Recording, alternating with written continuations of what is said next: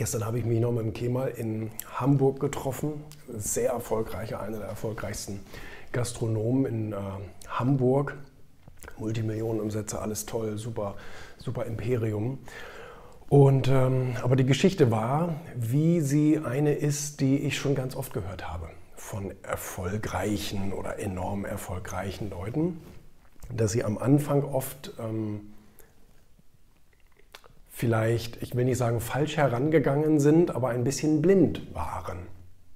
Also ich kann das im Kontrast zu mir sagen. Ähm, also er hatte mir auch erzählt, am Anfang Vollgas und immer feste drauf und alles, was geht und 24 Stunden und so weiter. Und dann wird die Familie vernachlässigt, dann lässt sich die Frau scheiden und dann hauen die, die irgendwie Geschäftspartner auf die Fresse und, äh, und lassen, sich da, lassen dich da sitzen mit irgendwelchen Verbindlichkeiten oder wie auch immer. Und ähm, dann äh, glaubst du letztendlich selbst dran. Und dann äh, musst du sozusagen, ja, musst du sozusagen so die persönlichen Segel streichen und sagen, ich, ich kann jetzt nicht mehr. Ich habe jetzt Depressionen, bin Burnout, bin, kann nichts mehr, weiß weiß ich.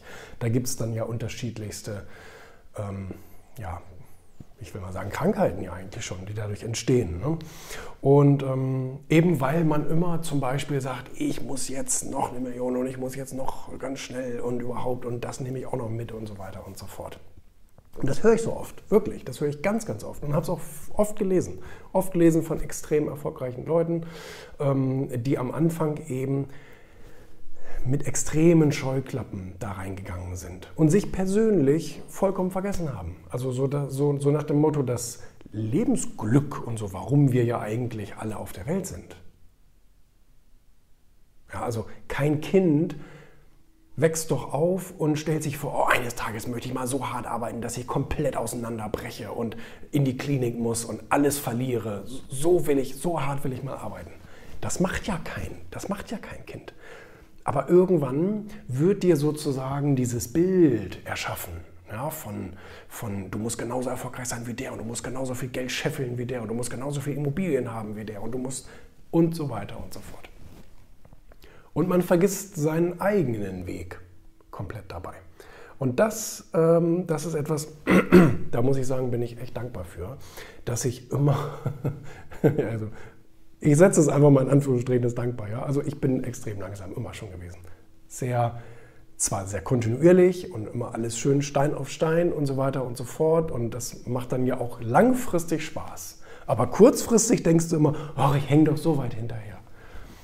Aber eigentlich ist das ein schönes Gefühl, immer so ein bisschen hinterher zu hängen, weil man die anderen ja sieht, wie sie sich abstrampeln und wie sie ihr Leben zerstören, in Anführungsstrichen.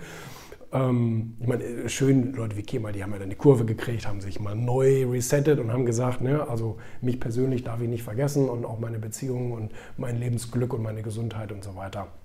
Hat auch alles einen wichtigen Stellenwert.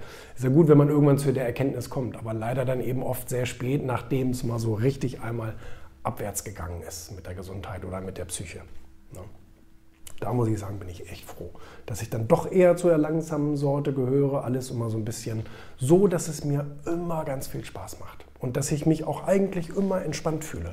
Also es ist selten, dass ich mich irgendwie mal gehetzt fühle, wie so ein Bekloppter und denke, was mache ich hier eigentlich, was für ein Scheißleben habe ich mir da ausgesucht. Habe ich noch nie gedacht.